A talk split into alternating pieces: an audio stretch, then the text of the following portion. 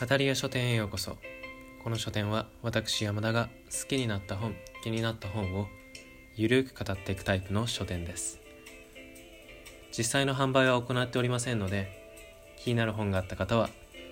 地元の書店さんでお買い求めください。それでは本日もごゆっくりお過ごしください。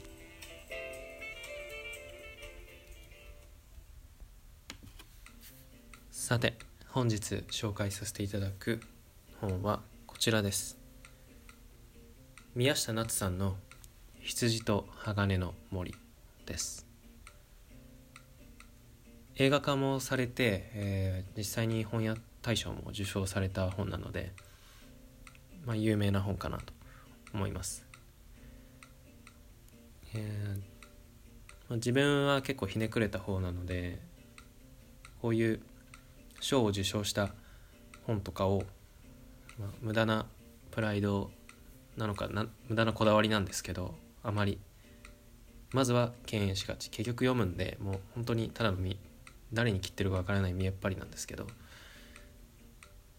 まずは敬遠して読むんですが本当に最初に手に取ら取らなかったことを後悔しています。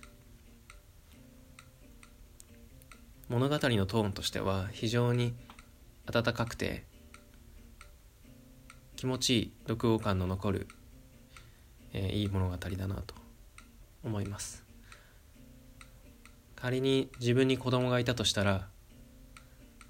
えある程度の年齢になったら読み聞かせる本としてこの本を選ぶんじゃないかなと思います、えー、物語の内容としてはあらすじに書いてあるレベル。でお話しすると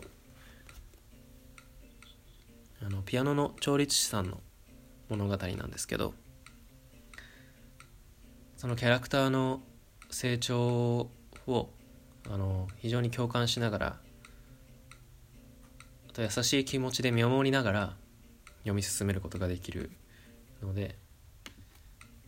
まあ、非常に安心してあの読み読める物語になっていますね。あと個人的な一押しとしてはこの本の表紙と、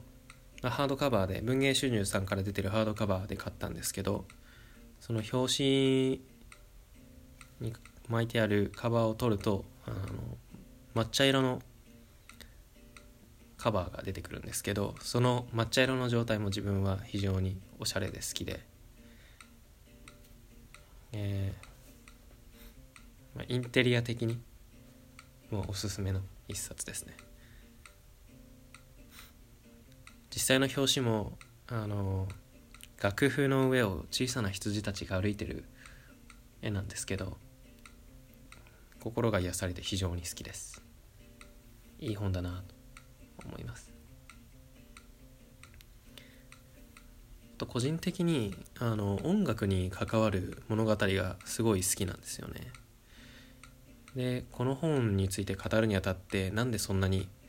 音楽にまつわる物語が自分は好きなんだろうっていうのを考えたんですけど多分きっかけは「えー、シューマンの指」っていうミステリー小説だったんですけどその小説に出てくる天才的な演奏家の、えー、キャラクターに対して、えー、憧れのような感情を抱いたのが始まりなんじゃないかなと思いますね。とはやっぱりその音楽家の天才って、えー、どこかやっぱり近づきがたくてでもかっこいいっていうなんて言うんでしょうね自分にとってのカリスマ性があるのかもしれないですね。っていうところで音楽にまつわる小説が結構個人的に好きなんですけどあと有名なところでいくと「さよならドビュッシー」とかあのそちらのもうシューマンの指から始まって少しでも音楽が登場するようなお話に、えー、ついつい買いあさってしまっていた時期がありました。そちらもぜひおすすめです。えー、眠れない夜にゆっくりとそして温かい気持ちで過ごしたい時におすすめの一冊です。是非、えー、お手に取ってみてください。それでは本日はこの辺で失礼いたします。ご来店誠にありがとうございました。またのお越しを心よりお待ちしております。